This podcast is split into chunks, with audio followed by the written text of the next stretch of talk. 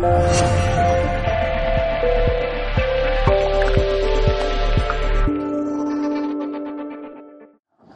tardes.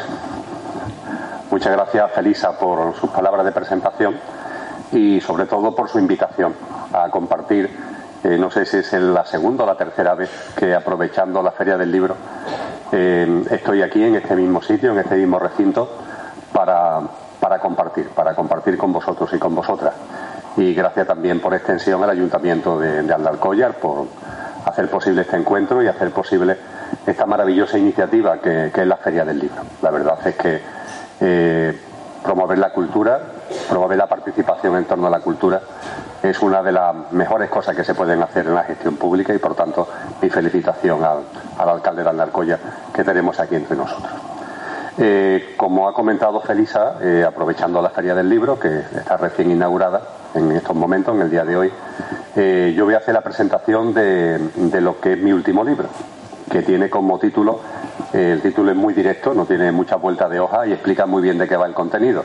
Se titula ¿Qué hay después de la muerte? Seguro que es una, pre una pregunta que todos nos hemos hecho en alguna ocasión. ¿Qué hay después de la muerte? Eh, bastante de los que estáis aquí sabéis que en el 2015 ya publiqué un libro que abordó el tema de la muerte, que tiene como título El tránsito, vida más allá de la vida y experiencias cercanas a la muerte. Ahora eh, he acometido este nuevo proyecto con un objetivo doble. Por una parte, darle una mayor consistencia teórica. Eh, la teoría, el marco teórico, eh, teórico conciencial, espiritual, que estaba ahí detrás de ese libro del 2015, ahora he aprovechado este nuevo libro para profundizar, para, yo diría que exponerlo de una forma más sistemática, también más ordenada y también más profunda.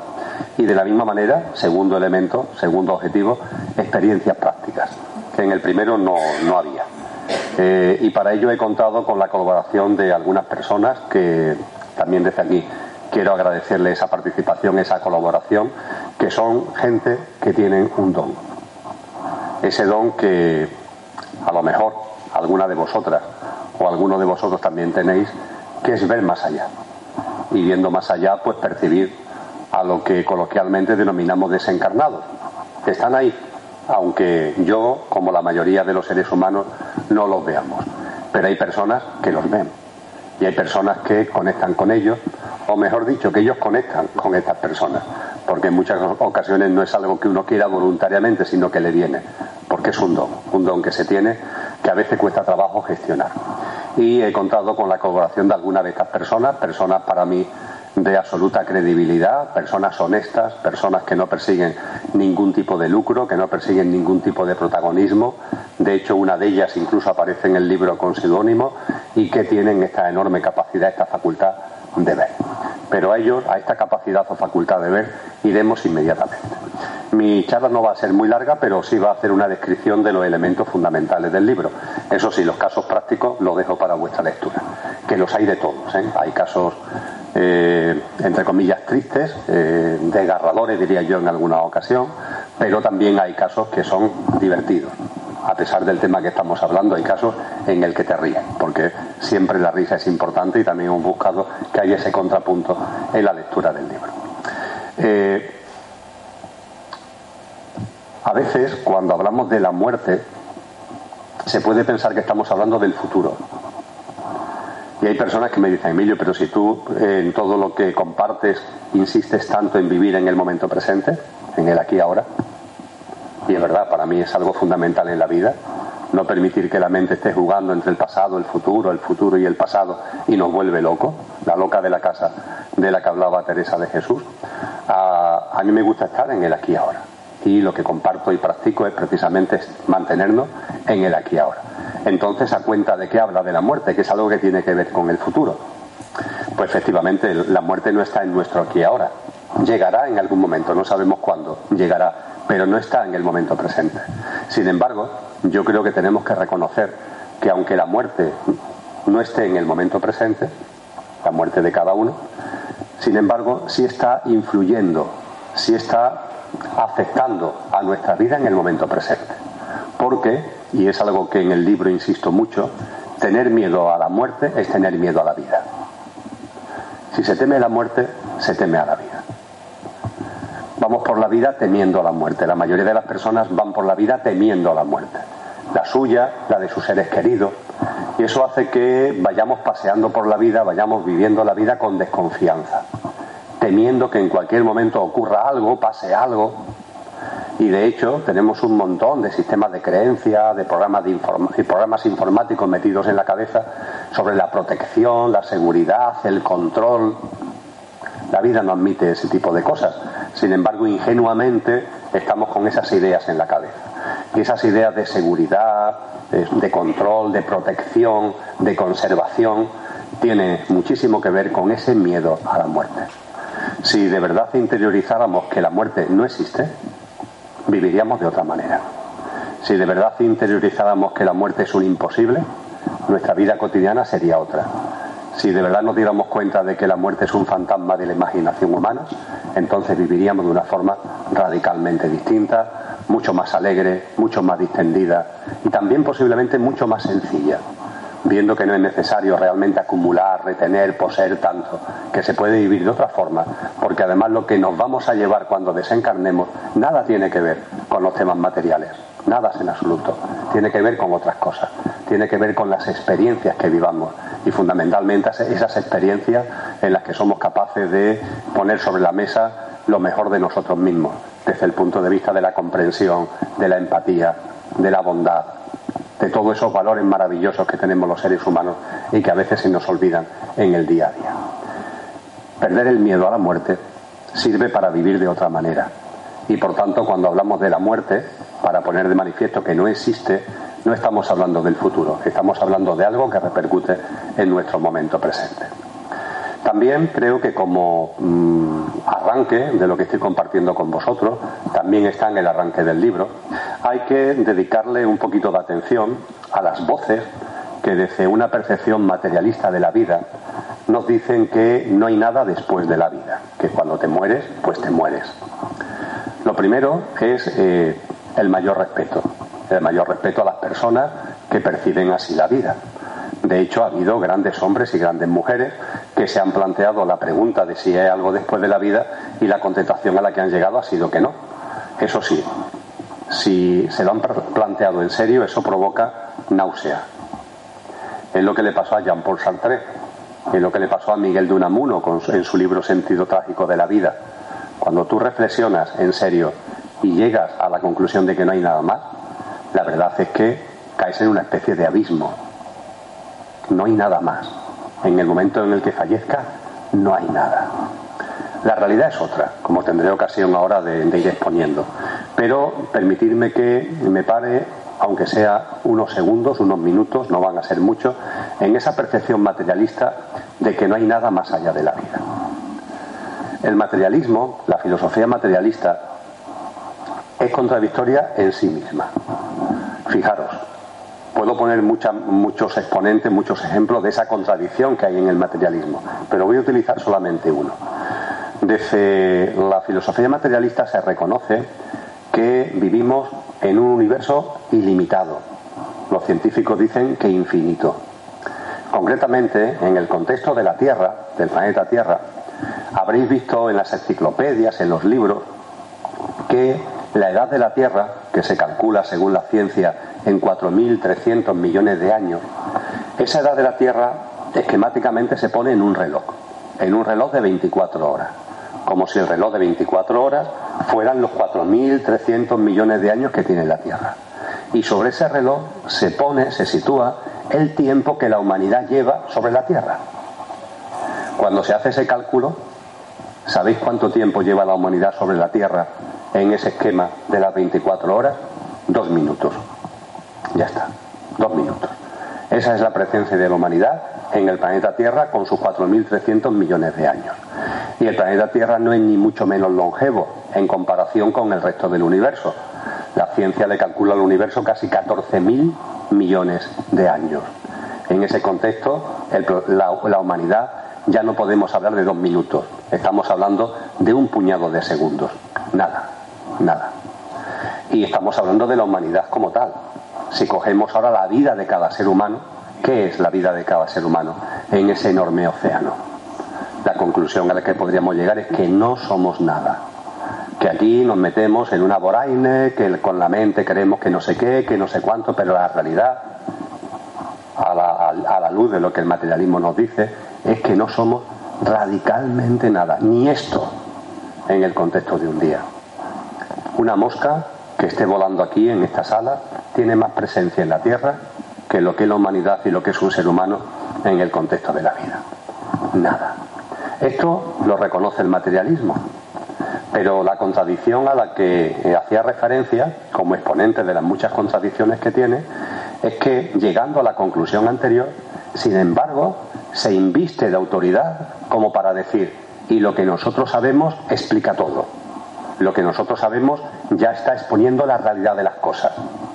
Vamos a ver, si hemos llegado antes a la conclusión de que prácticamente no somos nada, de que en el contexto del planeta somos dos minutitos el conjunto de la humanidad, que en el contexto del universo es cuestión de segundos, vamos a ser un poco más modestos. Vamos a reconocer que posiblemente sabemos muy poco de la realidad. Vamos a reconocerlo, porque es la conclusión lógico de lo primero. Lo que nos vale es poner de manifiesto unos datos, unos números, unas estadísticas que llegan a la conclusión de que no somos nada y a renglón seguido pretender que nosotros sabemos todo de todo. No es consistente, no es coherente. Hay que ser más humilde. Lo primero llevaría a la humildad, no a la prepotencia. Y en el materialismo ha habido mucha prepotencia. Mucha prepotencia hasta el punto de que se ha descalificado y se sigue descalificando a otras percepciones de la vida. Cuando históricamente se han puesto sobre la mesa otras percepciones, desde ese materialismo, se les ha tildado de supersticiones, de superchería y de cosas parecidas. Afortunadamente esto está cambiando muchísimo, muchísimo. ¿Debido a qué? Pues debido a que la filosofía materialista durante mucho tiempo se ha apropiado de la ciencia y utilizaba la ciencia como espada contra, contra aquellos que decían algo tan simple, por ejemplo, como que una cosa es la apariencia y otra cosa es la esencia. Esto siempre se ha dicho en el ámbito de la espiritualidad, se ha dicho en el ámbito de la filosofía, lo decía Aristóteles, lo decía Platón, lo han dicho los filósofos, grandes filósofos de todas las épocas. Una cosa es la apariencia y otra cosa es la esencia. Pero claro, la ciencia hasta hace poco no decía esto.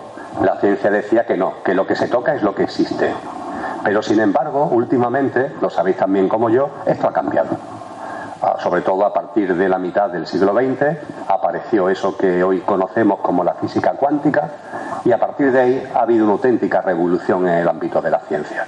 La física cuántica dio paso a finales del siglo XX a la teoría de cuerdas, la teoría de cuerdas a la teoría del principio holográfico, hoy hablamos de las teorías cuánticas y supercuánticas y hoy cualquier científico, pero cualquiera que tenga un poquito de, de pedigrí, dice con claridad que una cosa es la apariencia y otra cosa es la esencia. Hasta el punto, fijaros, que llegan a la conclusión de que la única característica que realmente conocemos de la materialidad es su inmaterialidad. Es una contradicción en sí misma. Esta conclusión parece contradictoria, pero eso es lo que sabe la ciencia hoy, que cuando miramos la materia, la única característica de la que estamos seguros es que es inmaterial. Lo de la teoría de cuerdas, entre comillas, no es otra cosa que lo que hay detrás de cualquier materia, de cualquier objeto, es vibración. La palabra cuerda hace referencia a vibración, lo que hay es vibración. Es curioso porque hay textos muy antiguos que dicen que el universo es vibración y que todo vibra. Eh, posiblemente a más de uno le suelen los principios herméticos, pues bien, el segundo de los principios herméticos es que todo es vibración y que todo vibra. Lo mismo que está diciendo hoy la ciencia. Hoy la ciencia, de haber sido durante mucho tiempo una espada contra una visión trascendente de la vida, hoy la ciencia se ha convertido en un elemento y un factor muy importante de impulso de una visión trascendente de la vida para comprender que una cosa es la apariencia y que otra cosa es la esencia. Eh, a partir de ahí, el materialismo está en crisis, profundamente en crisis. Y lo que está también unido a un cambio, una evolución en la conciencia de la humanidad, se puedan estar hablando con tranquilidad de cosas que hasta no hace mucho tiempo no se podían hablar. No solamente en España con el tema de la dictadura, que no sé qué, no, no, sino en el mundo entero hasta no hace mucho tiempo hablar de cosas como las que aquí estamos hablando hoy eran cosas de ambiente muy reducido, Tanto es así que históricamente se ha hablado del ocultismo. ¿Os suena, verdad? ¿Qué es eso del ocultismo? Pues ni más ni menos a que había grandes verdades que no se podían expresar en público y que se tenían que guardar en círculos muy reducidos. Y hay quien dice, pero es que hay que guardarlo, lo guardaban en círculos muy reducidos porque no todo el mundo está preparado. No, no, sobre todo y fundamentalmente se guardaba en círculos reducidos porque no se podía sacar de esos círculos porque corrías el riesgo de perder la vida. Porque lo que no comulgara con el materialismo en una época o con el dogmatismo religioso en otra era castigado con pena de cárcel y con pena de muerte. Esto ya no es así. Hoy ya se puede hablar con tranquilidad, está pasando en el mundo entero, es un fenómeno mundial. Internet está ayudando muchísimo al respecto y estamos pudiendo compartir cosas que antes no eran posibles. Y aquí estamos, en estos momentos, hablando de qué hay después de la muerte y respondiendo que hay vida después de la muerte. Esto lleva a una pregunta que en el texto también está en su parte primera. ¿Ha vuelto alguien del más allá para decirnos lo que hay? Esto también es muy propio del materialismo, cuando personas que están más cerradas en, su mente te dicen, bueno, pero alguien ha vuelto del más allá para decirnos lo que hay. ¿Hay alguien que de verdad pueda decirnos qué hay después de la muerte? Pues mirad, eh, personalmente creo que hay varias fuentes muy importantes. La primera, la he mencionado al principio, siempre ha habido personas, fundamentalmente mujeres, pero en general personas, que han tenido y tienen la capacidad de conectar con el más allá. Y además estas personas, en la mayor parte de los casos, no ha sido porque quisieran, sino porque es un don con el que nacen.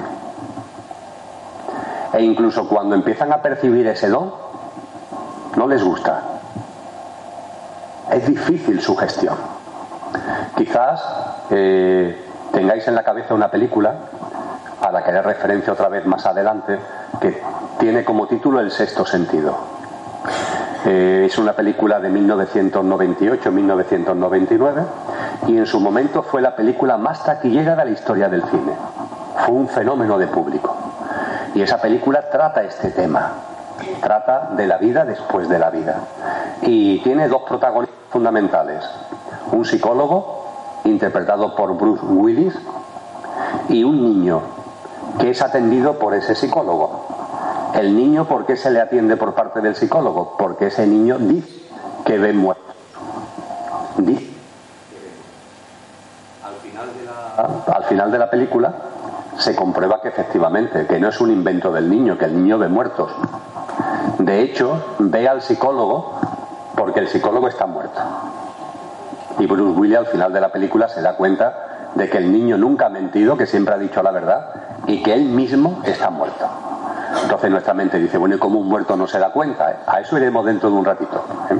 Ahora lo que me interesa eh, subrayar es que ese niño tiene ese don y lo pasa fatal. La película pone de manifiesto lo mal que lo pasa el niño cuando se le van apareciendo desencarnados. Poco a poco, poco a poco, a lo largo de la película, el niño aprende a gestionar ese don. Y finalmente se da cuenta, a pesar de que es un mico de ocho años, de que es una bendición. Pero cuesta trabajo en muchas ocasiones darse cuenta que ese don es una bendición. Porque ese mundo nos lo ha investido de una forma y mentalmente lo afrontamos de una manera que nos da miedo, incluso que nos aterra. Y hay muchas personas, y además lo digo a, conciencia, hay muchas personas que tienen este don. Y estas personas son una fuente de información maravillosa acerca de ese más allá, acerca de ese más allá, entendiendo de lo que vamos a vivir en el momento en el que salimos de nuestro cuerpo, cuando nuestro cuerpo físico fallece y nosotros, sin embargo, seguimos vivos. Son una magnífica fuente de información para saber qué nos espera. Y además para este libro en particular yo he, conectado, he hablado, he, he compartido, he indagado con muchas personas que tienen este don. Y he podido percibir que no hay contradicciones entre ellas. Que lo que dice la una es lo que dice la otra. Y lo que dice la otra es lo que dice la otra.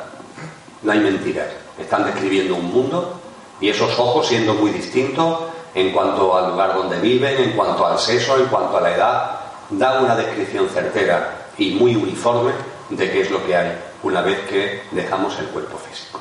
Esta fuente es muy importante y yo he bebido mucho de ella.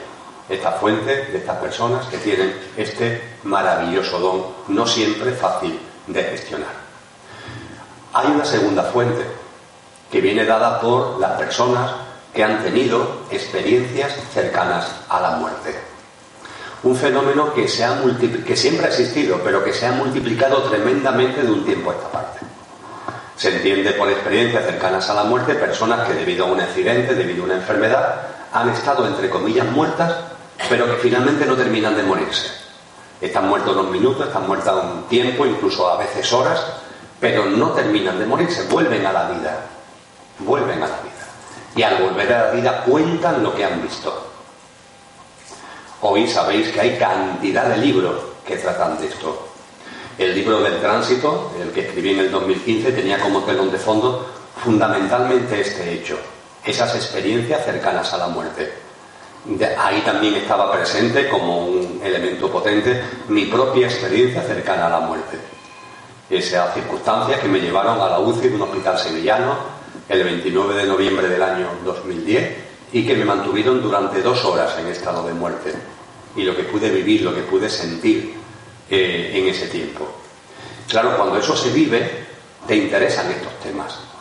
En mi caso, además, ese interés por esos temas se vio apoyado por el hecho de que en Sevilla eh, hay una circunstancia muy especial. Y esa circunstancia especial viene de la mano de un doctor ya fallecido, Enrique Vila, director de la UCI de uno de los grandes hospitales de Sevilla, que sin creer, entre comillas, en nada de lo que estamos comentando, pero en su labor como médico dirigiendo una UCI, pacientes que habían estado en esa situación límite, pacientes que clínica y médicamente habían fallecido, pero que no fallecían finalmente, cuando volvían a la vida, algunos de ellos se sinceraban con él como médico, como doctor.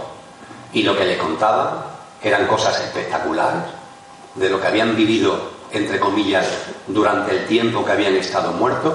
Y él empezó además a percibir que lo que decían tenía coherencia. Es decir, que todos venían a decir lo mismo. Daba igual que fueran hombres o mujeres. Daba igual que fueran jóvenes o viejos Daba igual cuál fuera su extracción cultural, socioeconómica, daba igual. Todos contaban algo parecido.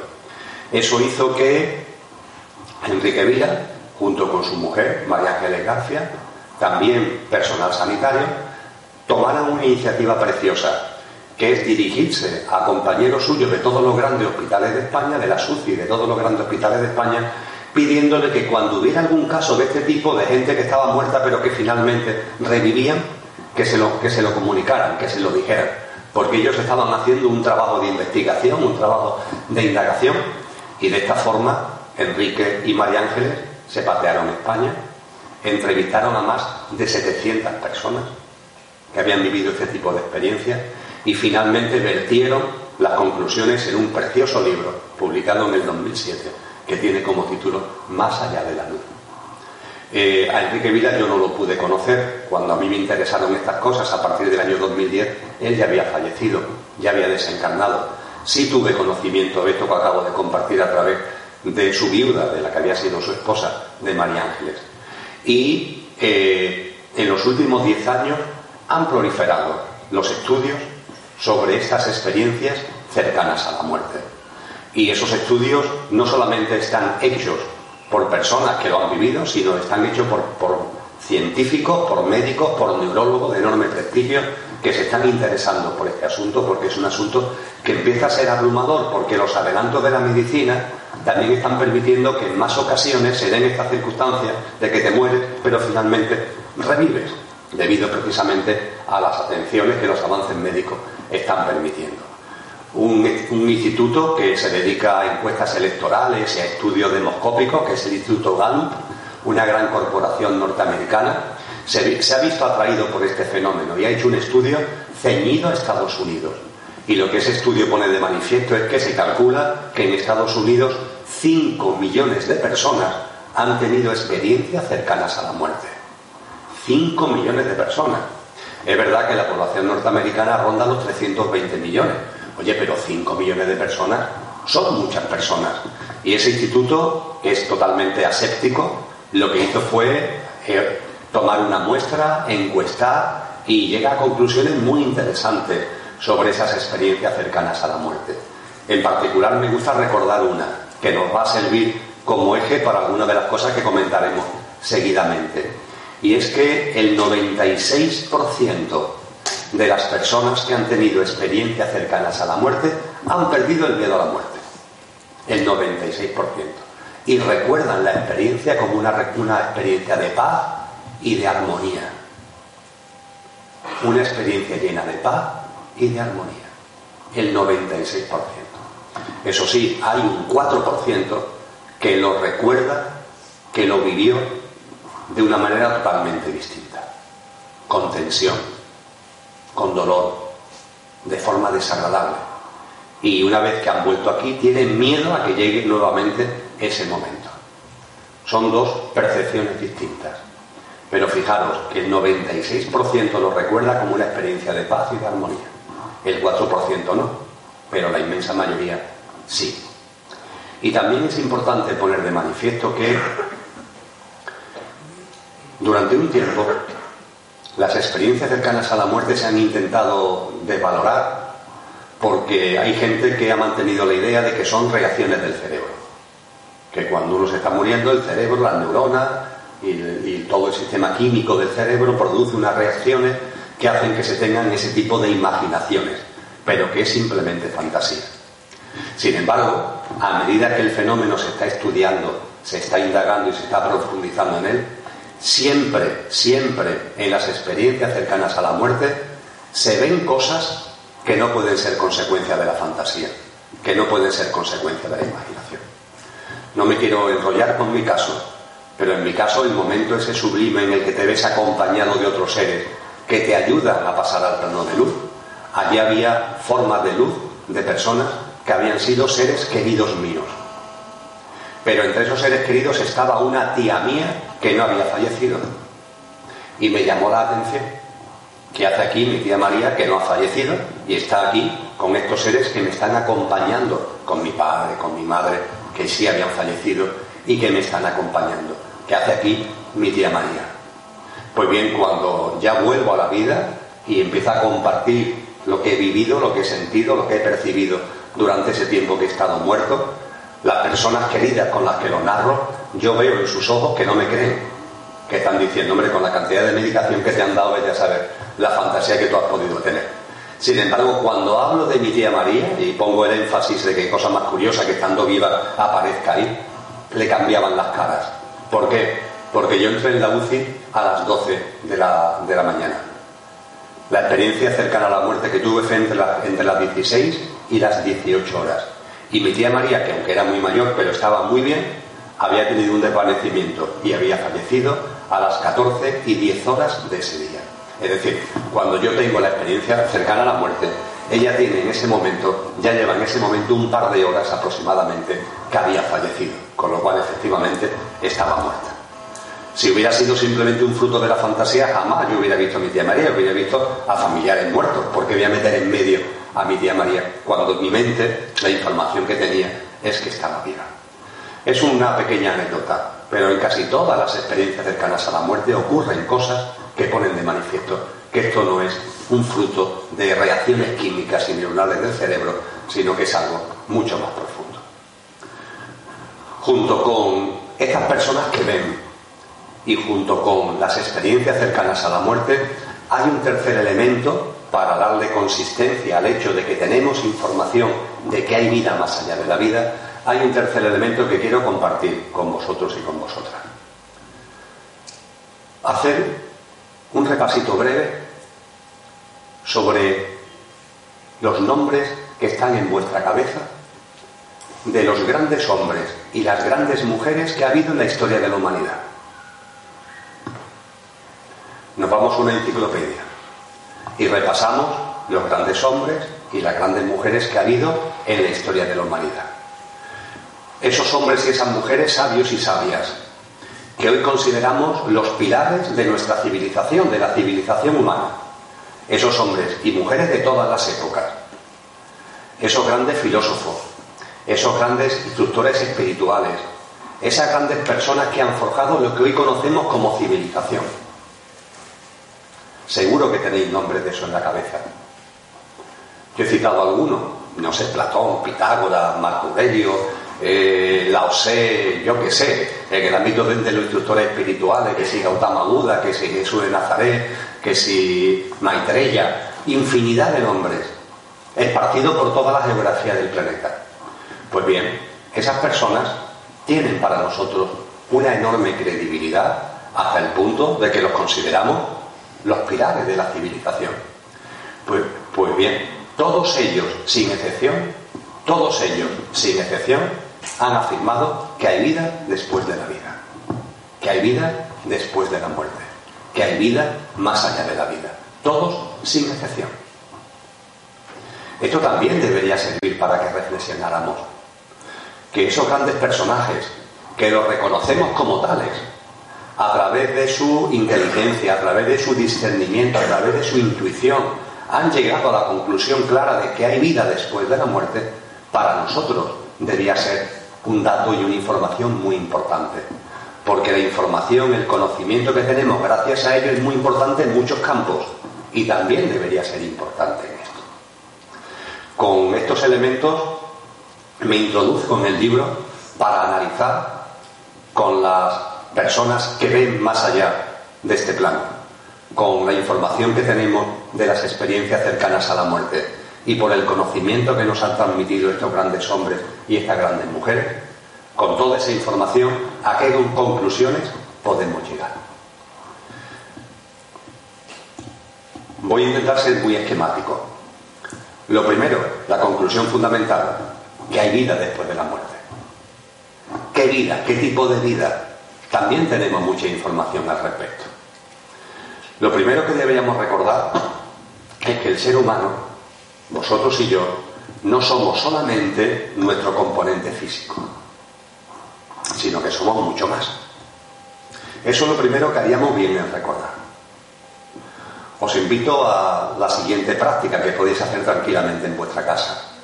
Nos sentamos en casa, tranquilos, serenos, en silencio en una silla, en un sillón, que estemos cómodos, a ser posible con la espalda en recta, guardamos silencio, observamos nuestra respiración, respiración consciente que se llama, y a partir de ahí nos seguimos observando. Nos observamos. ¿Yo qué soy? ¿Quién soy yo?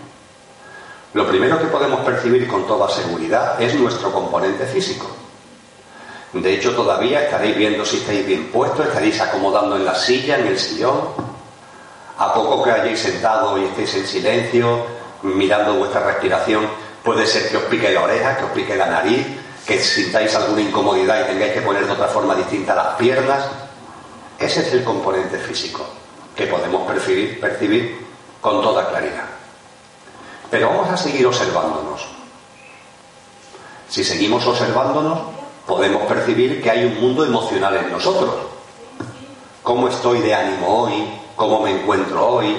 Si tengo más ganas, menos ganas, si hoy estoy más entusiasmado, menos entusiasmado, me puedo ver en ese momento si estoy más decaído o estoy que me subo. ¿Cuál es mi estado de ánimo? Si estoy alegre, si estoy triste. Ese mundo emocional está en cada uno de nosotros. Es distinto del físico, está ahí. Y es distinto del físico. De hecho, cuando emocionalmente uno está mal, yo qué sé, porque ha fallecido un ser querido y hay el lógico dolor, dolor porque haya desencarnado o porque hemos tenido una ruptura sentimental. Cuando emocionalmente estamos mal, hagamos lo que hagamos con el físico, seguimos estando mal emocionalmente. Vamos, ya podemos hacer lo que nos dé la gana, hacer ejercicio, no hacer ejercicio, comer más, comer menos, dar salto, estarnos quietos, hagamos lo que hagamos con el físico, emocionalmente seguimos igual. Porque el mundo emocional es una cosa y el físico es otra. Pero es que no queda ahí. Cuando nos autoobservamos, vemos nuestro componente físico, vemos nuestro componente emocional, vemos también un tercer elemento, nuestro componente mental. también es muy fácil de percibir los pensamientos. Que ahí están los pensamientos. Uno no quiere pensar, dice, no, hombre, voy a estar aquí tranquilo, en silencio, pero la mente no para. Ahí está la mente lanzando pensamientos, bla, bla, bla. Claro, la tenemos acostumbrada a eso. Y se pasa el día, la loca de la casa de Teresa, de Teresa de Jesús, se pasa el día lanzando pensamientos que no son nuestros. Lo fabrica la mente a su bola. Hoy en el periódico La Vanguardia hay una entrevista magnífica con un psicólogo que afirma que el 95% de nuestros pensamientos no son nuestros, sino que lo elabora la mente porque le da la gana. Son pocos los pensamientos que a lo largo del día son realmente nuestros. Son nuestros cuando estamos utilizando la mente para cosas útiles para nosotros. Cuando hablamos, cuando estamos leyendo, cuando eh, estamos en el trabajo aplicando la mente. Ahí sí, pero la mente, aparte, de eso, está permanentemente bla, bla, bla, bla, bla. El 95% de los pensamientos no son nuestros. Y cuando nos hemos sentado en casa con, en tranquilidad y en silencio y observamos y nos estamos observando, podemos ver esos pensamientos que están saliendo a la cabeza de un tipo, de otro, de un color, de otro. Fijaros, ya tenemos tres elementos. El componente físico, el componente emocional, el componente mental. Y a partir de ello os invitaría a una pregunta. ¿Y vosotros quiénes sois? Porque ahí hay alguien que está observando, ¿verdad? ¿Quién observa? Sentado, en silencio, respirando tranquilamente, ¿os estáis dando cuenta de vuestro componente físico, de vuestro aspecto emocional, de vuestro ámbito mental? Es fácil de percibir, muy fácil. Y a partir de ahí la gran pregunta es, ¿y quién está observando? ¿Quién quién es el observador? Ahí hay una conciencia que está más allá de lo físico, que está más allá de lo emocional, que está más allá de lo mental. Ahí hay una conciencia. En el ámbito oriental a eso se llama el tercer ojo, el que observa, el observador. No puedo eh, profundizar más en, mucho, eh, más en esto, en este momento, porque no va nuestro encuentro con relación a ello. Pero sí os invito a que vosotros mismos, vosotras mismas, indaguéis sobre esto. Indaguéis sobre el hecho de que somos mucho más que ese componente que a mí me gusta llamar el coche, lo físico, lo emocional, lo mental. Somos el conductor. Somos el conductor que ha encarnado en ese coche para experienciar la vivencia humana. Pero no somos el coche. Somos más que el coche. Y debido precisamente a que no somos el coche, sino mucho más que el coche, cuando el coche se para, es decir, cuando se produce el fallecimiento físico, nosotros salimos del coche y seguimos vivos. Precisamente por eso. Y vamos a detenernos ahora en este punto. En el ámbito espiritual, con relación al conductor, se han dicho también cosas. No es el momento ahora de que entremos en ello. En el libro hay un capítulo, el capítulo segundo, que analiza lo que se conoce como la constitución sextenaria del ser humano. Y nos dicen que los seres humanos somos siete cosas en una. Tenemos siete grandes elementos, tenemos siete grandes componentes. He hecho referencia a algunos de ellos. Desde el punto de vista del coche, he hecho ya mención de nuestro aspecto físico, de nuestro aspecto emocional, de nuestro aspecto mental. En la constitución sextenaria, en la parte del coche, se habla de un cuarto componente, en el que os invito a reflexionar y a indagar, pero no voy a entrar, que es el componente etérico. Se habla del cuerpo físico denso, que es este, se habla del cuerpo físico etérico, se habla del ámbito emocional y se habla del ámbito mental, ligado a nuestros pensamientos, a lo que en psicología se llama la mente concreta. Estos serían los cuatro componentes de, nuestra parte efímera, la parte entre comillas que está llamada a morir. Y en la parte que constituye nuestro auténtico ser, el conductor, en la constitución sextenaria se habla de tres componentes, el alma individual, el espíritu, pero también se habla de un alma universal. Digo también porque a muchos de los que estáis aquí os sonará que lo hemos oído en, las iglesias, lo hemos podido leer en algunos textos, que Pablo de Tarso, San Pablo, decía que el ser humano es cuerpo, alma y espíritu. Cuerpo, alma y espíritu. Así lo dice en la primera carta a los tesalonicenses. El cuerpo del que habla San Pablo tiene estos elementos según la constitución escenaria que acabo de, resumir. El cuerpo físico denso, el cuerpo físico etérico, el ámbito emocional y el ámbito mental. Y lo que San Pablo llama alma y espíritu, en el ámbito de la constitución escenaria se habla de alma, alma individual, la que hay en vosotros, la que hay en mí, alma universal, desde el punto de vista de que todas las almas individuales realmente pertenecen a un alma una, de la misma forma que todas las hojas de un árbol pertenecen a ese gran árbol, y por fin el espíritu. Lo que está llamado a vivir siempre más allá de la, de la vida, más allá de la muerte, es este componente de nuestra alma individual, el alma universal y el espíritu. Y los elementos del coche están llamados a morir. En el capítulo segundo me detengo en esto, de una forma que ahora no voy a poder hacer. Si no obstante, os quiero compartir lo siguiente.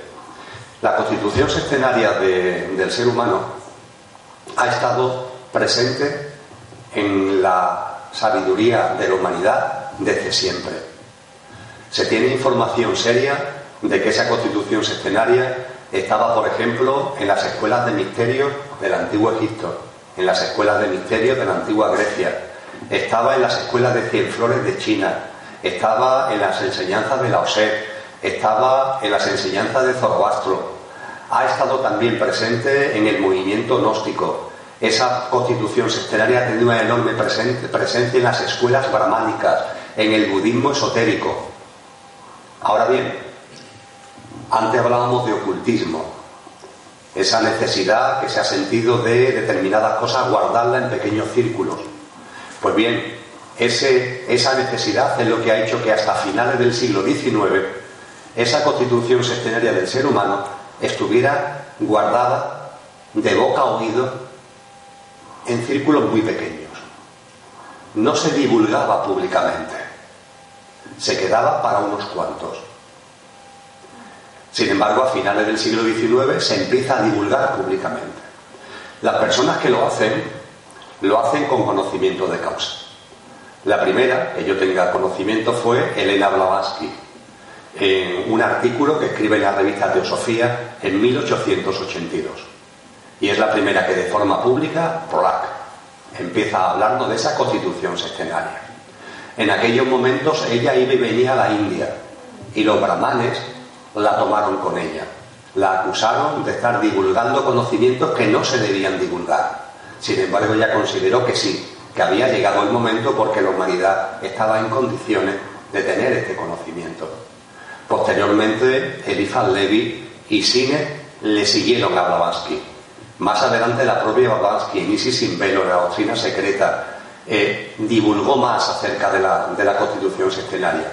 Y finalmente, en 1898, una señora llamada Annie escribió un libro que esquematiza y difunde la constitución sextenaria tal como hoy se enseña en multitud de escuelas y en multitud de centros que tienen como eje de atención lo que se llama teosofía, pero en general los movimientos de conciencia y los movimientos de espiritualidad.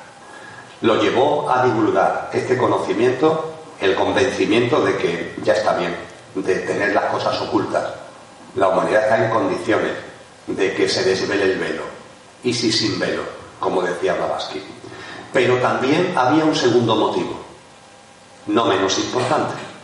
El segundo motivo que impulsó a estas personas es para ayudar a comprender mejor algo que se estaba poniendo de moda y en lo que había muchísima, muchísima incomprensión y desconocimiento.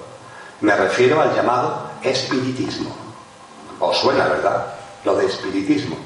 Pues bien, el espiritismo, que viene de siempre, pero tuvo un tremendo auge en 1870, 1880, un auge tremendo.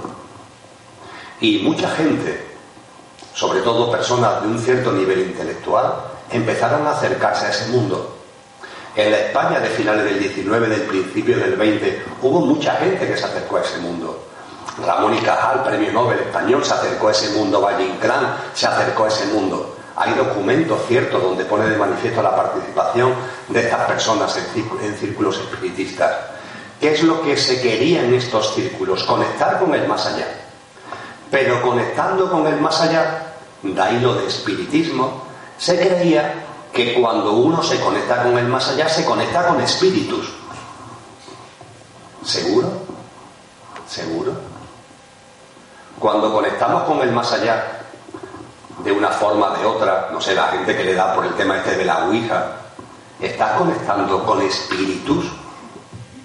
Fijaros que espíritu, decía Pablo Betazo, somos cuerpo, alma y espíritu. En la Constitución Señal también aparece el espíritu. Según todas las tradiciones espirituales, es el alma de los hindúes, es la esencia más verdadera de todos los seres humanos.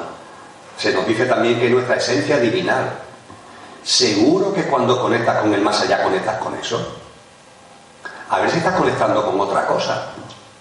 A ver si cuando fallecemos hay otros componentes nuestros que están ahí y es con los que realmente estamos conectando a través del denominado espiritismo. Y se empezó a hablar de que es muy probable que cuando hacemos prácticas, por ejemplo a través de medios, de contacto con el más allá, estamos contactando con cascarones. Esa fue la expresión coloquial traducida al castellano. Con cascarones y no con espíritus. Todo lo que acabo de plantear ahora, que seguramente genera un poco de confusión en vuestras cabezas, lo voy a aclarar ahora, creo que de una forma sencilla. Cuando fallecemos, el cuerpo físico obviamente fallece. Ya está. A eso llamamos precisamente fallecer. El cuerpo físico denso, que se llama en la constitución sextenaria, deja de funcionar y se le lleva al cementerio para ser enterrado o es quemado en el crematorio. Punto. El cuerpo etérico, en el que no voy a entrar, a lo que a nosotros nos interesa aquí, tiene poca importancia, porque dura de dos a cuatro días. El cuerpo etérico es mm, más sutil que el cuerpo físico, está siempre junto al cuerpo físico, es como su doble corpóreo, es un poquito más grande que el cuerpo físico. Algunos lo confunden con el aura, es lo que algunos denominan aura, y cuando el cuerpo físico denso fallece, el cuerpo etérico tarda en disolverse dos, tres, cuatro días. A veces los que tienen visualizaciones, los que tienen percepciones, en los cementerios lo que ven precisamente son estos cuerpos etéricos y los llaman fantasmas pero son cuerpos etéricos que están llamados a descomponerse, a diluirse en dos, tres, cuatro días. Por tanto, cuando nos planteamos qué hay después de la muerte, no cuentan, porque junto con el cuerpo físico denso, en muy poco tiempo han terminado. Ahora bien, lo que tendríamos que tomar conocimiento es de que nuestro ámbito emocional y nuestro ámbito mental están llamados a morir. Sin duda ninguna, pertenecen al coche, pertenecen a nuestros componentes efímeros, pero en función de la densidad mayor o menor que tenga nuestro ámbito emocional y nuestro ámbito mental, en función de que su densidad sea mayor o su densidad sea menor, en el momento en el que se produce el fallecimiento físico, ese mundo emocional y ese mundo mental van a seguir viviendo más o menos tiempo. Sé que esto a más de una y más de una les puede sorprender, pero si recapacitéis un poco, tiene bastante sentido. Cuando una persona tiene su mundo emocional muy cargado, cuando una persona tiene su mundo mental muy cargado, eso es energía. Y es una energía densa, de una frecuencia, una frecuencia vibracional densa. Cuando una persona, por, normalmente por comportamiento o percepciones de la vida egoicos, egocéntricos, o por elementos de sufrimiento, de dolor, o por comportamientos malvados y de daños a otros, cuando su mundo mental, cuando su mundo emocional está cargado y el fallecimiento físico se produce, ese mundo emocional y mental no muere. Tiene que ir disolviéndose, como le pasa al etérico, pero puede tardar mucho en disolverse. En el libro recojo muchos casos, casos prácticos, casos reales, muy variados. Algunos generan llanto, otros generan risa. Genera llanto la experiencia de una señora que muere en accidente de tráfico y que cuando su cuerpo fallece ella no quiere irse al plano de luz, no quiere seguir para adelante, ella quiere volver al plano físico, ella quiere seguir en contacto con el plano físico porque ha dejado aquí a una niña de cuatro años y a un niño de dos años. Y se resiste, ella se resiste a seguir. Su elemento emocional y su elemento mental están muy densificados, muy cargados. Y no se disuelve. Ahí se queda, en esa fase que llamamos tránsito. Daros cuenta que en la antigüedad a los muertos se le enterraban con monedas en la boca o en los ojos. Qué cosa más tonta, ¿no? ¿Para qué quiere una moneda un muerto? Decían esas antiguas tradiciones en Caldea, en Sumeria, en el antiguo Egipto, en, en la antigua Mesopotamia, en la antigua Grecia, en la antigua Roma, decían, sí, necesita la moneda porque hay que pagarle al barquero. ¿Cómo que el barquero? Metafóricamente, esto es una metáfora obviamente, se dice que cuando fallecemos físicamente estamos en la orilla del plano físico. Ahí fallecemos. Y tenemos que pasar a la orilla del plano de luz. Ese plano de luz que algunos llaman cielo, ese plano de luz que, los, que algunos llaman gloria, ese plano de luz que en Oriente, en, el ámbito oriental se llama de Bachán. Se pasa, hay que pasar de la orilla del plano de luz a la orilla del plano, perdón, de la orilla del plano físico a la orilla del plano de luz. Y en medio hay un río. Y ese río se atraviesa porque el barquero te ayuda a pasarlo y tú le pagas con la moneda. Esto es una metáfora, pero es importante porque siendo una metáfora sí nos da una información muy valiosa. Efectivamente, estamos en el plano físico, fallecemos en la habitación de la vida, que es el plano físico, vamos a pasar a la habitación de la vida, que está en el plano de luz, la habitación de la vida del plano de luz, pero en medio, en medio hay un espacio. Es como si hubiera un vestíbulo, como si hubiera una habitación en medio. Esto es lo que tradicionalmente se conoce como tránsito. Tiene que ver, ahora lo explicaré, con el purgatorio, el infierno de los cristianos. Y está recogido en todas las tradiciones espirituales. Y tiene que ver con el abichi de los budistas y de los hinduistas. Hay un espacio intermedio. Nuestra vocación cuando desencarnamos es ir de la orilla del plano físico a la orilla del plano de luz. Ahora bien, al plano de luz, para entrar en él, tenemos que entrar en lo que realmente somos. No podemos llevar otros componentes. El conductor que somos, alma y espíritu, alma, alma, alma individual, alma universal y espíritu en la terminología de la constitución sextenaria, eso es lo que entra en el plano de luz. Todo lo demás tiene que quedar atrás. El cuerpo físico denso y el cuerpo etérico quedan aquí, en la vida física. Pero el componente emocional y el componente mental pueden ser que sigan vivos y pueden ser que sigan vivos un tiempo largo. Va a depender, insisto, de lo densificado que estén. He puesto el ejemplo de esta señora que tiene un accidente de tráfico, tiene aquí a un niño de, una niña de cuatro años y un niño de dos, y emocionalmente está cargadísima. Ella no quiere irse y mentalmente también. A veces las cosas que nos retienen son bastante más tontas. Se cuenta el caso de un señor de un pueblo del sur de Badajoz que su obsesión es que no quería dejar su casa, porque la casa además la había, la había adquirido, tras su muerte, la había adquirido su rival en el pueblo. Y él se niega a irse. Y de hecho, en la casa esa empieza a pasar de todo, los fenómenos que nos narra la parapsicología, porque él le quiere hacer la vida imposible al que se ha puesto a habitar su casa. Pero hombre, si están muertos, vete ya. Sigue para adelante. Pasa esa orilla del plano de luz, donde te espera un estado maravilloso de vida. Te vas a quedar aquí, quieres seguir estando aquí. Hay gente que sigue trabajando, que siguen haciendo su día a día en la, como si estuvieran vivos y permitirme una broma, hombre, incluso después de muerto va a seguir trabajando, también después de muerto. Ya sabemos que poco a poco quiere que, la jubilación vaya casi desapareciendo, pero hombre, seguir trabajando después de muerto, eso ya es para premio. Cuando el mundo emocional y cuando el mundo mental están muy cargados, lo primero que nos ocurre es que no nos damos cuenta que hemos muerto. Y lo segundo cuando finalmente nos damos cuenta, es que no lo aceptamos. Os pongo el ejemplo de una cometa que tiremos al aire. Esas cometas que utilizamos en el campo, en la playa, lanzamos la cometa al aire. Fijaros qué maravilla, la cometa está ya en el aire. Cuando desencarnamos, ya por fin dejamos esta materia y ya estamos volando, ya estamos en el aire. Pero la cometa tiene unas cuerdas, ¿verdad? Que la atan al que la está dirigiendo. Pues bien, esos componentes mentales, esos componentes emocionales son cuerdas, cuando están cargados, cuando están densificados, son cuerdas que nos atan con este plano, que nos retienen, que no nos dejan seguir nuestro vuelo hacia donde tenemos que ir, hacia ese plano de luz. Nos retiene. Y al retenernos ocurren dos cosas.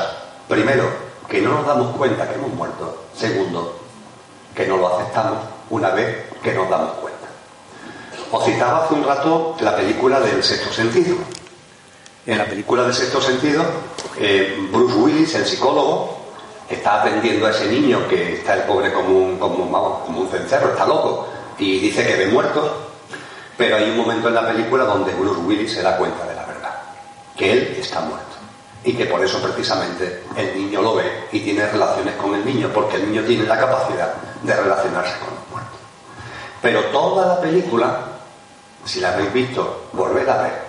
Toda la película, él, estando muerto, cree que está vivo.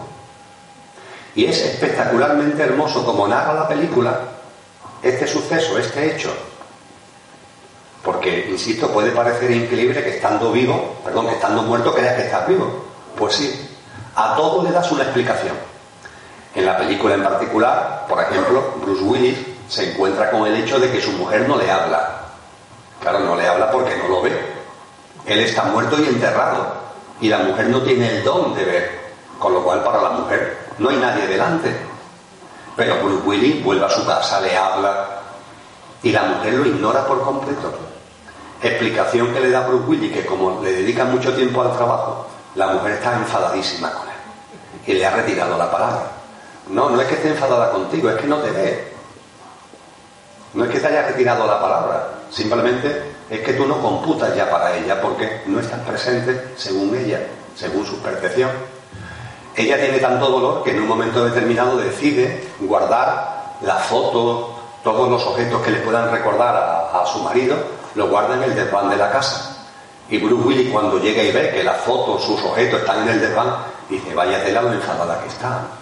Siempre, que son simplemente anécdotas, durante la película, en multitud de ocasiones, ante evidencias que le deberían servir para darse cuenta que está muerto, él siempre, el fallecido, el desencarnado, encuentra una explicación.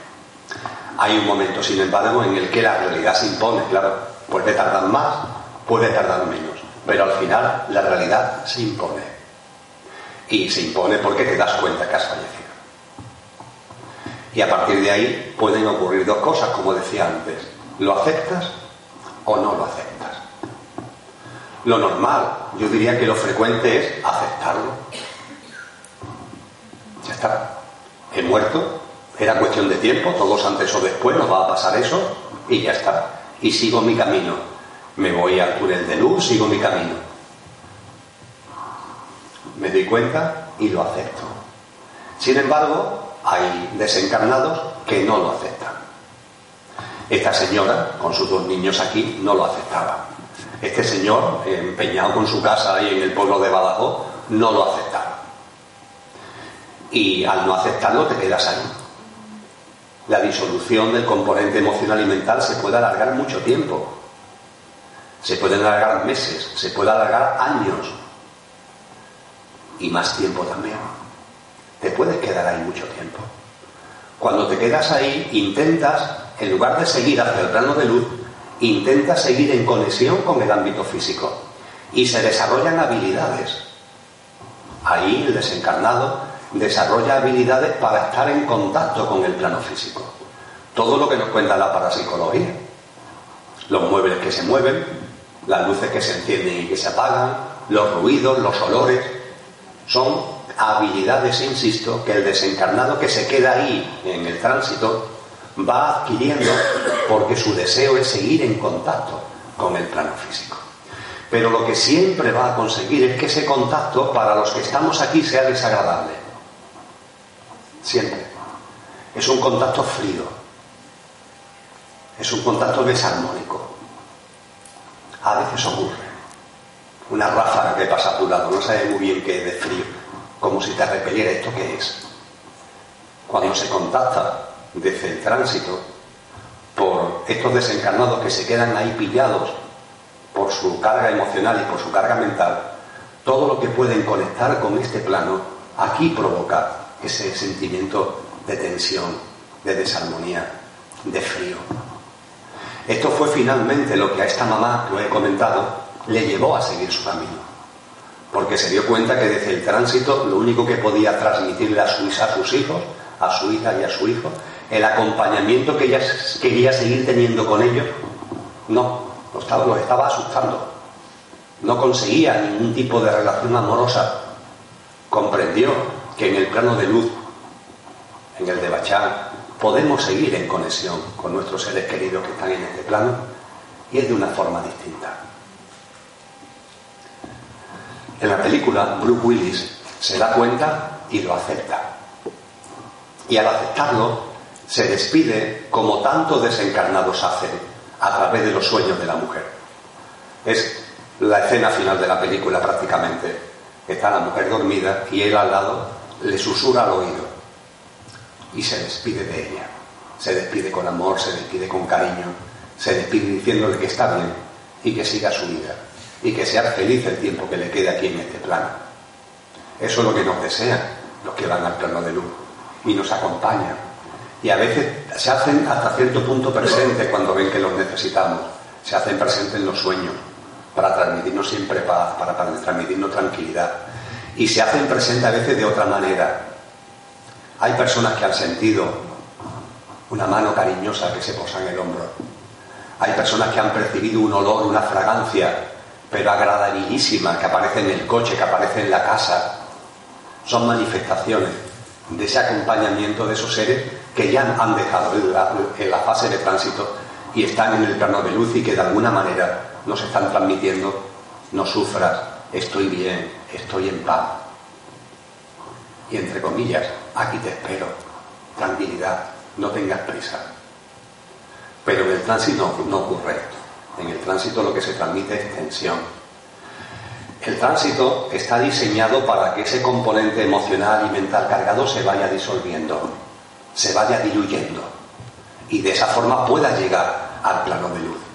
Esto es lo que en el mundo cristiano se llama el purgatorio.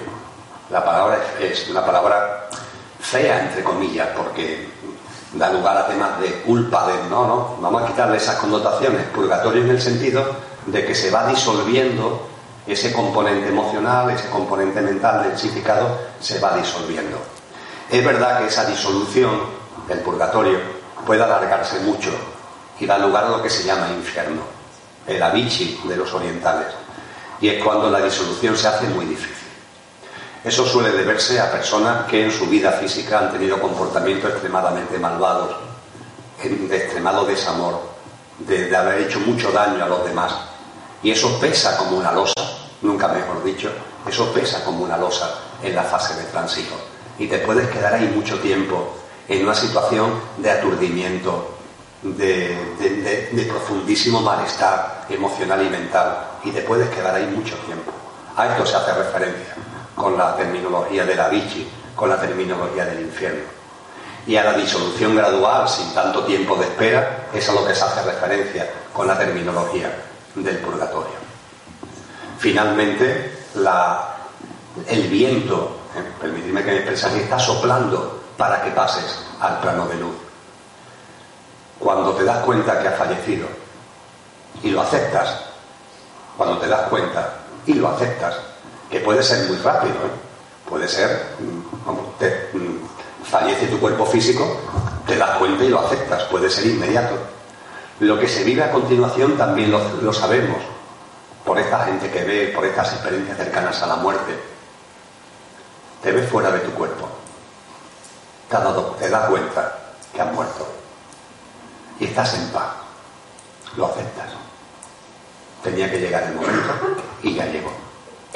A renglón seguido lo que percibes es la vida física que has dejado atrás, la ves entera. la vida física que has vivido, esa vida de la que acabas de salir, la ves íntegra y la ves instantáneamente. No como una película. Yo cuando tuve mi primera cercana a la muerte tenía 52 años. Cuando yo vi mi vida entera, no la vi como una película. Imaginaba ahí 52 años sentado esperando pasar la película. No se ve instantáneamente. Es como si te tragaras una pastilla y ¡plac! Todo lo vieras en un flash. Y ese flash, ¿qué es lo que te dice? Que todo encaja. Que todo encaja.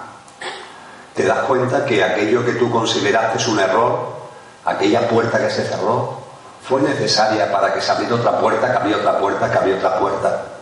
Ves claramente que ese desencuentro que tuviste sirvió para que viniera un nuevo encuentro, que generó un nuevo encuentro, que generó un nuevo encuentro. Ve cómo todo está entrelazado, te das cuenta que todo tiene su sentido profundo, que todo tiene su porqué y su para qué. Te das cuenta que no hay casualidades, que todo son causalidades, que la vida está llena de sincronía, de sincronicidades. Y eso te aporta muchísima paz, muchísima armonía. Y en ese momento, en ese estado de paz, de armonía, empiezas a ver que estás acompañado empiezas a ver formas de luz que percibes tanto como seres queridos, como formas, como seres, como formas de luz que habían estado encarnados en seres queridos tuyos en la vida física. Y también empiezas a ver a seres de luz que han sido referentes espirituales tuyos. Personas, eh, para algunos son santos, para otros son eh, referente, yo que sé, en el mundo oriental puede ser un Buda, en el mundo occidental puede ser un Jesús, empiezas a percibir un acompañamiento. Para algunas personas son santos, porque son santos de devoción en su vida, empiezan a percibir un acompañamiento. Evidentemente no son físicos, son formas de luz, pero tú te das cuenta o lo, o lo asocias con unas formas físicas. Es muy difícil de explicar esto. La única forma que puedo compartirlo, que puedo explicarlo, es que, es el ejemplo que siempre pongo, es que aquí por Andalcollar nos podemos pasear mañana a las 2 de la tarde, por cualquier calle de Andalcollar. Y paseando por una calle de Andalcollar, de una casa o de alguna casa, paseando por la calle, podemos percibir que llega una fragancia de un guiso de lentejas. Un olor de un guiso de lentejas. No sabemos exactamente ni de qué casa viene, pero ese olor está impregnando la calle. ¿Qué es lo que le ocurre a nuestra mente? Que vemos el guiso de lentejas. Vamos, que casi no lo podemos comer. Estamos viendo el guiso, estamos viendo ya la lenteja servida en el plato. Lo único que estamos percibiendo es el olor. Sin embargo, esa percepción del olor nos lleva a algo más. Pues todo algo parecido ocurre esa vibración de esa forma de luz, esa fragancia que tienen esa forma de luz, hacen que podamos percibir, que lo podamos asociar a quién fue tu padre, a quién fue tu madre, a quién fue tu hermano, a quién fue tu pareja, a quién fue tu hijo o tu hija. A mí me pasó con mi padre y con mi madre, ahí estaban, como formas de luz, pero yo percibí que eran ellos y que se dirigían a mí con amor, con cariño y que me acompañaban. Y es así, en ese, en ese, en ese acompañamiento maravilloso, en el que entras en el plano de luz. Y es así como entramos en el de Bachán. Es así como llegamos al plano de luz. Es así como pasamos de la orilla del plano físico, atravesamos, entre comillas, el río y llegamos al plano de luz. Y cuando llegamos al plano de luz, ¿qué es lo que ocurre? ¿Qué es lo que pasa? Pues también tenemos mucha, mucha información sobre esto. Se nos, se nos, ha enseñado, se nos ha mostrado que en el de Bachán, en la Gloria, hay como distintos subplanos. Es decir, que no son una única cosa, sino que tienen como distintas fases. La primera es lo que en terminología cristiana se llama el cielo. ¿Por qué se le llama cielo? A esa primera fase del plano de luz, a esa primera fase del Debachán. Porque es un plano en el que cada uno, desde lo que genuinamente somos, daros cuenta que ahí ya solamente está en otro componente álmico y espiritual. Todo lo demás ha quedado ya en el camino. Lo físico, lo emocional, lo mental, lo físico y su componente etérico han quedado en, la orilla del plano físico. El ámbito emocional y mental se han disuelto en el tránsito, si no, no podemos entrar en el plano de luz. En el plano de luz ya entramos solo con nuestro componente álmico y espiritual. hay una imagen que me gusta para explicar esto. Cuando en la tele ponen los cohetes de la NASA que son lanzados al espacio. Esos cohetes, cuando empiezan 10, 9, 8, 7, lo vemos en la televisión que son larguísimos, ¿verdad? Son larguísimos. Y sale un fogonazo enorme y empiezan a irse para arriba. Una vez que ha cogido altura y está saliendo hacia afuera, ese cohete, ¿qué es lo que va haciendo poco a poco? Va soltando piezas. De hecho, cuando ya está metido en el espacio exterior de ese así de largo, se ha quedado listo. Todo lo demás lo ha ido soltando. Por ejemplo, toda la parte de abajo, que es muy grande, es donde estaba el combustible que ha servido para que al explotar pueda salir el cohete para arriba. Pero una vez que el combustible se ha gastado, debido a esa explosión, una vez que en ese compartimento ya no queda combustible porque ya no es necesario, ya se ha utilizado, ese compartimento, ese trozo de cohete ya sobra, se convierte en una rémora y lo suelta. Por lo mismo hacemos nosotros, vamos soltando lo físico, lo etérico, primero lo emocional, lo mental, después. Y ya cuando llegamos al plano de luz, llegamos en nuestro componente álmico y espiritual. Y desde ese componente álmico y espiritual, en la primera fase del debachar, en la primera fase del plano de luz, lo que hacemos es hacer realidad todos los anhelos que podamos tener. Lo repito, hacer realidad todos los anhelos que podamos tener. Utilizo la palabra anhelo, no la palabra deseo. Los deseos, todos los temas emocionales han quedado atrás. Hablo del término anhelo cosa muy profunda que podáis tener en vuestro corazón, que queráis hacer realidad, que queráis plasmar en la realidad. Por ejemplo, para muchas personas ese deseo es volverse a encontrar con los seres queridos fallecidos. Le pasa a muchísima gente. Esperan en el plano de luz, en el cielo, encontrarse con quien fue su hijo, con quien fue su marido, con quien fue su madre, con quien fue su padre. Eso se hace realidad. Hay personas que tienen otro tipo de anhelos, o a esos que acabo de comentar le unen otros. Imaginaros, por ejemplo, alguien que desde que nace hasta que muere está en un ambiente de guerra. No es nuestro caso, afortunadamente, pero hay seres humanos que nacen en ámbitos geográficos donde hay guerra.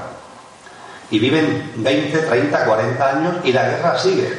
Los tiroteos, los problemas habría que comprender que algunas de estas personas cuando llegan al plano de luz, su anhelo, el anhelo profundo sea vivir en paz. Yo quiero vivir en paz. Este es mi anhelo interno, vivir en paz. Pues eso se hace realidad. Y diré, ¿qué significa vivir en paz? Pues depende, depende de cada uno.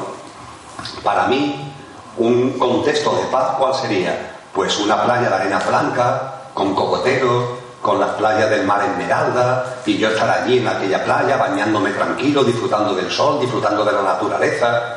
Ese es para mí un escenario de paz.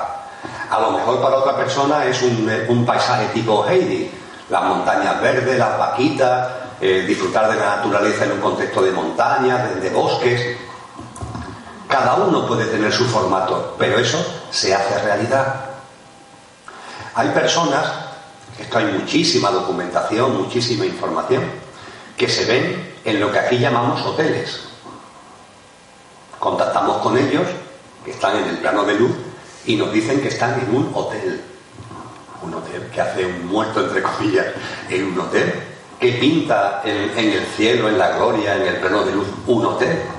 Es una realidad que está creando esta persona, porque son personas que durante su vida se han ido con el anhelo de estar atendidas. Hay gente que se pasa la vida sin estar atendidas. Hay gente que atiende mucho a los demás. Hay muchas madres de familia que se pasan la vida entera atendiendo al marido, atendiendo a los hijos, atendiendo a los nietos, pero a ellas nunca la han atendido. Tienen un anhelo, permitirme es una broma, de estar durante un tiempo en un hotel todo incluido, donde de una vez cuiden de mí, y me den todo por delante, que yo no tenga que ser la que esté aquí todo el día, que sea arriba, que sea abajo, pues ese anhelo se cumple. Y tú te ves en un hotel todo incluido. Hay gente que se ve en hospitales, cree en una realidad de hospitales, que hace un desencarnado en el plano de luz en un hospital, esto es absurdo. Bueno, hay personas que han vivido procesos de enfermedad y que no han sanado, han fallecido debido a ese proceso de enfermedad, es una enfermedad largo y que el anhelo que tienen es ser atendidos en un hospital donde, donde realmente lo sanen. Ya han desencarnado, si ya no tienen que... Pero crean esa realidad, tienen que vivir esa experiencia de ser sanados en un contexto, entre comillas, de hospital. Son ejemplos que os pongo, ejemplos que están en las experiencias de ahora, ejemplos que están en las experiencias de siempre. Hubo un señor al que yo utilizo mucho en el libro llamado Geoffrey Hobson, que en los años 30 del pasado siglo daba conferencias contando cosas que son auténticas locuras, entre comillas. Pero mi amigo José Luis de la Rica, que vive actualmente, que en Madrid practica el vuelo de la mariposa, donde a través de esta práctica se conecta con el plano de luz, lo que se comprueba, lo que se vive, yo lo he hecho con él en ese plano de luz, es lo mismo que Geoffrey Hobson cuenta en los años 30 debido a las experiencias que él ha tenido también de contacto con el más allá.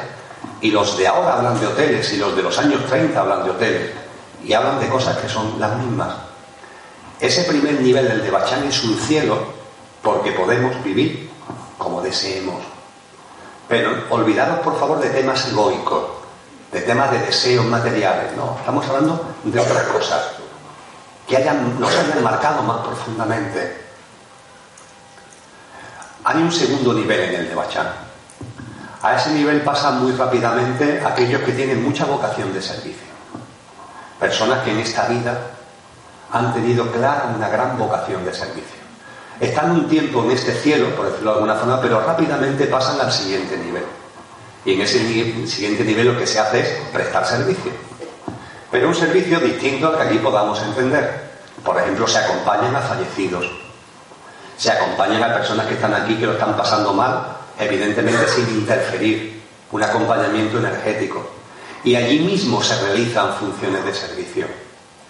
En cualquier caso, se tarde más en el primer, en el segundo nivel, tenemos que seguir avanzando. Y yo también tengo que seguir avanzando en la charla. Así que pasamos al último nivel del de Bachán. El último nivel de Bachán, con el que ya vamos a ir terminando, es en el que integras las experiencias que has vivido en tu última vida física, las integra plenamente y eso te sirve ya para prepararte para la siguiente encarnación. Que puede tardar más, que puede tardar menos.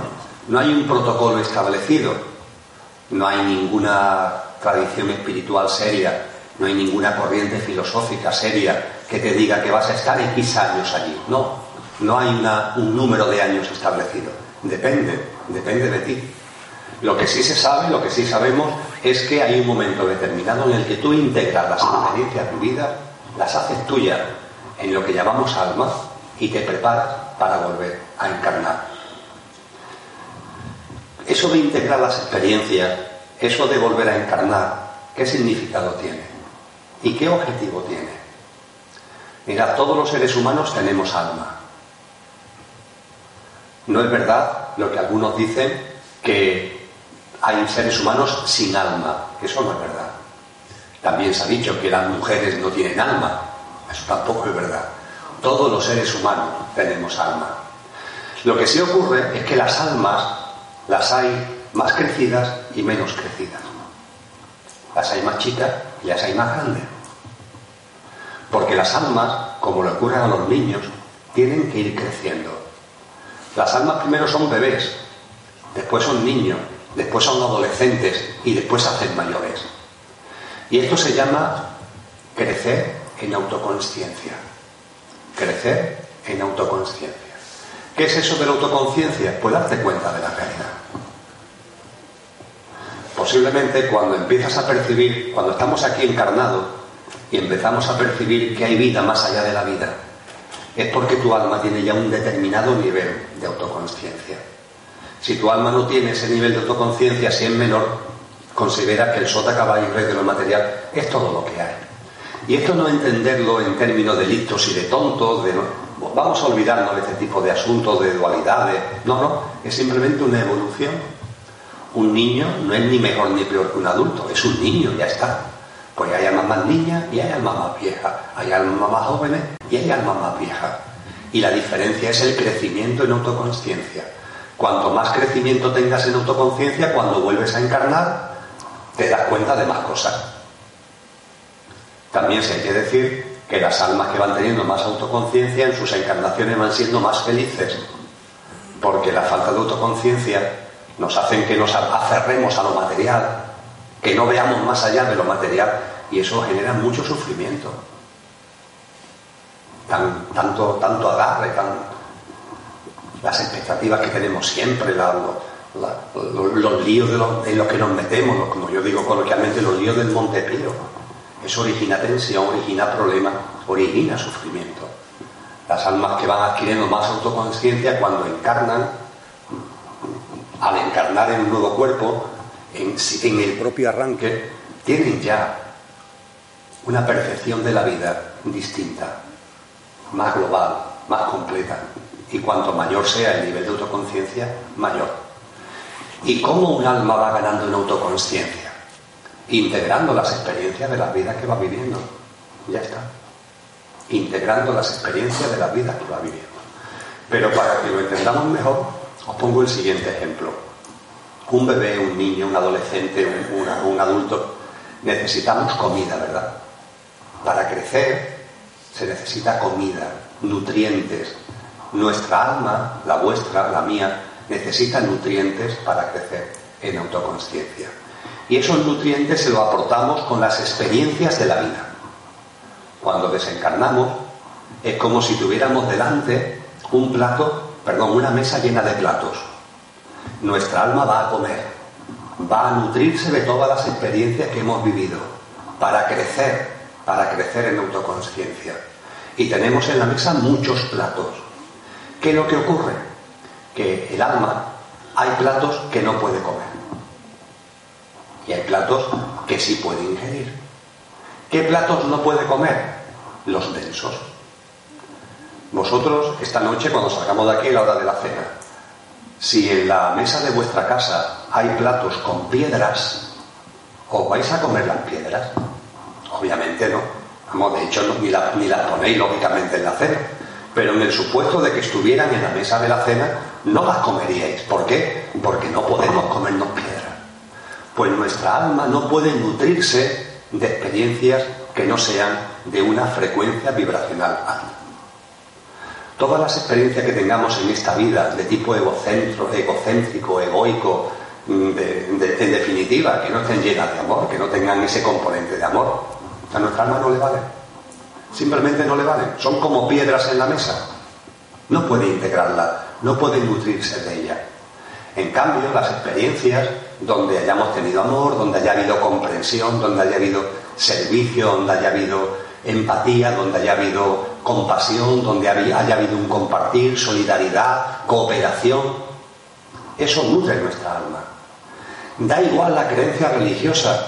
Hay personas que en esta vida son ateas, pero tienen vocación de servicio. Y son personas comprensivas, empáticas, y son personas que lanzan y apoyan proyectos de cooperación, proyectos de solidaridad. Lo de menos es lo que piensen acerca de los religiosos. Cuando fallecen, su alma se encuentra con experiencias muy potentes que le ayudan a crecer en autoconciencia.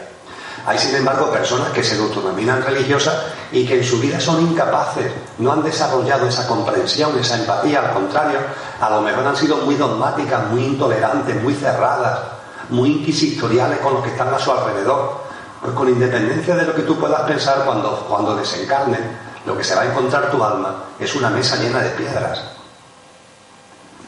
Nuestra alma, para crecer en autoconciencia, necesita nutrientes. Y esos nutrientes son experiencias de una determinada vibración. Si las experiencias que aquí vivimos, las que aquí vivimos, son densas, pues esa nuestra alma no le sirve. Finalmente, vosotros como yo, en nuestra mesa va a haber de todo, porque vosotros como yo confesamos que hemos vivido, ¿verdad? Ha habido y hay de todo. Bueno, pues vamos a intentar que con independencia que haya piedras, que las habrá, también haya otros platos con esa vibración distinta de bondad, de altruismo, de generosidad, porque eso es lo único que nuestra alma va a poder ingerir. Fijaros, como soy economista me gusta poner un ejemplo. El alma cuando encarna hace una inversión, una inversión en sentido económico, permitirme la metáfora, hace una inversión para obtener una rentabilidad. Encarnar aquí no es sencillo, ¿eh? otra vez meterse en un cuerpo, Es verdad que el alma es tan grande que no encarna por completo, es como si lanzara un rayo, proyecta un rayo para encarnarse. El alma sigue allí. De hecho, hay gente que me dice, Emilio, y si cuando yo llegue allí mi padre ha vuelto a encarnar, ya no lo veo, ¿no? No te preocupes, las almas son tan enormes que si tu padre, entre comillas, vuelve a encarnar, ese alma lo que ha hecho es proyectar un rayo. El alma sigue allí.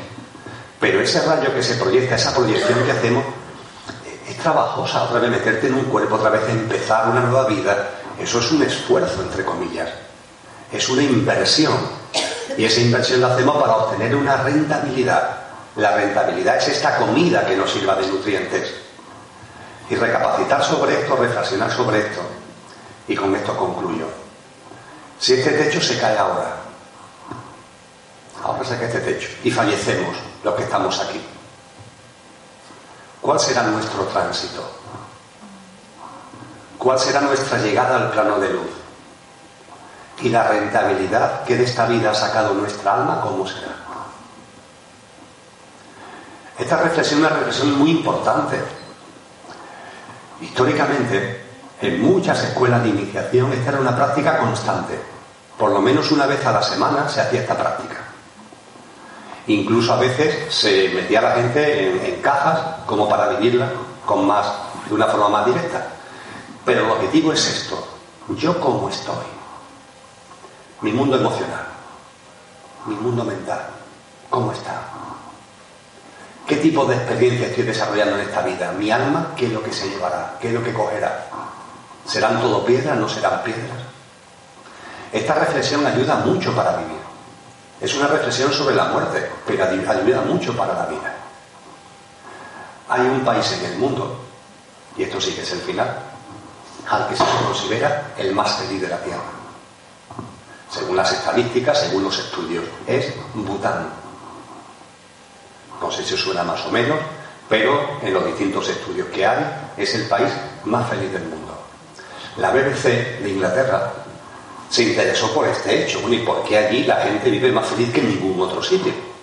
¿Por qué los índices de felicidad, la calidad de vida de la gente, la forma de vivir, la manera de vivir, los estilos de vida? ¿Por qué se está allí mejor que en otros sitios? Y un reportero de la BBC se fue a Bután y estudió Claro, lo primero que hizo este hombre fue empezar a buscar indicadores económicos. Y no, por indicadores económicos Bután no destaca precisamente. ¿Qué es lo que hay aquí? Le costó trabajo. Finalmente un médico y un monje budista le dieron la pista. No, aquí lo que hay es una costumbre ancestral que viene de nuestros abuelos, de nuestros bisabuelos. Y es que cinco minutos al día solemos reflexionar sobre la muerte cinco minutos al día reflexionamos sobre la muerte. Y reflexionar cinco minutos al día sobre la muerte es lo que nos hace vivir con mucha mayor felicidad. No solamente porque hayamos perdido el miedo a la muerte, que se pierde, sino porque también nos ayuda a señalar prioridades. Pero las prioridades de verdad, no las prioridades materiales, sino las de verdad que tienes que decirle te quiero a la gente que quieres. Y una de las grandes cosas que se ve cuando te pones en la situación de que se ha caído el techo y me he muerto, esos nudos que tenemos ahí, pero con gente que queremos, y hay nudos. Pues por favor, no lo dejes ya. Ahora mismo, en cuanto que termine de aquí, quita ese nudo del medio. Que cuando llegue a tu vida eso que denominamos muerte, y estés en el tránsito no tenga esos nudos, porque te van a dificultar el tránsito y porque es una pena que no le digas te quiero a la gente que quieres. Ese tipo de reflexiones te van ayudando a poner delante lo que, lo que es primero y a poner detrás lo que es segundo. En cambio, tenemos que reconocer que en el ajetreo de todo el día nos pasa al revés, que ponemos delante lo que no es primero y lo que es realmente importante lo estamos poniendo detrás, para mañana, para mañana, para mañana. No, no. Por esto en Bután tienen el mayor índice de felicidad, porque la reflexión sobre la muerte les ayuda a vivir mucho mejor la vida. Agradezco mucho la atención y seguís el libro. Espero que lo disfrutéis. Muchas gracias.